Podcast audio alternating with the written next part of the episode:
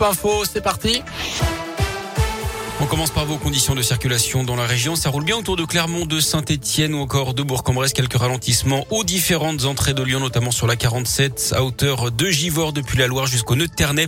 À la une, Colanta est de retour ce soir, édition 2022 qui s'intitule le totem maudit qui se déroule aux Philippines.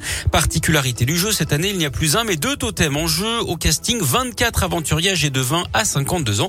Parmi eux, Bastien et Seta, originaire du Rhône et Jean-Charles, un Ligérien de 40 ans, sans nous dévoiler le déroulé de son aventure il confie avoir apprécié cette expérience particulière. Honnêtement, j'ai trouvé ce que j'étais venu chercher, c'est-à-dire moi cet aspect survie, euh, voir un peu euh, quand euh, on mange pas, quand on a froid, quand on est mouillé, ce que ça donne au niveau rapport humain. Et puis après, oui, c'est sûr que c'est des conditions qui sont pas habituelles. Le fait de pas manger, le fait d'être mouillé en permanence, parce que nous, il y avait toujours de la pluie, donc on était mouillé 24 sur 24. Je connaissais pas les Philippines.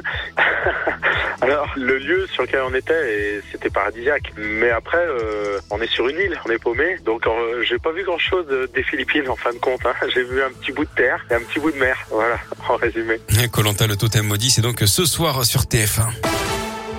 Dans le reste de l'actu, l'escalade russe en Ukraine, Vladimir Poutine a ordonné à ses troupes d'entrer dans les territoires séparatistes de l'Est de l'Ukraine, dont il a reconnu l'indépendance hier. Le Conseil de sécurité de l'ONU s'est réuni en urgence cette nuit à la suite de ces annonces. Le risque de conflit majeur est réel et doit être évité à tout prix, c'est ce qu'a déclaré la secrétaire générale adjointe de l'ONU.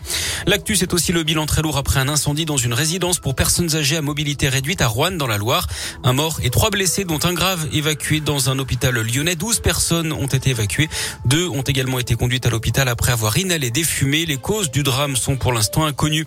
Les suites de l'accident de chasse mortel dans le Cantal. Samedi, une randonneuse de 25 ans tuée lors d'une battue au sanglier alors qu'elle se promenait sur un sentier balisé. L'auteur présumé du tir, une adolescente de 17 ans, doit être déférée aujourd'hui au tribunal d'Aurillac. Elle avait été placée en garde à vue dimanche pour homicide involontaire. Une information judiciaire doit être ouverte aujourd'hui. Une autopsie doit également être pratiquée sur le corps de la victime. Gros accident de la routière à Saulzay-le-Chaud dans le Puy-de-Dôme. Collision frontale entre deux véhicules d'après la montagne. Six personnes ont été blessées, deux adolescents de 11 et 14 ans et quatre adultes. Leurs jours ne sont pas en danger. Lui roulait à 154 km heure au lieu de 80 à Vassel, toujours dans le Puy-de-Dôme. Un chauffard a été intercepté par les gendarmes de Clermont-Ferrand au volant de son Audi. Son permis lui a été retiré. Le véhicule a terminé à la fourrière pour une semaine. Du foot féminin, troisième et dernier match du tournoi de France. Les Bleus invaincus dans ce tournoi amical affrontent les Pays-Bas ce soir. Gros test hein, pour des filles. Le Corinne face aux championnes d'Europe en titre. Coup d'envoi à 21h10 au Havre.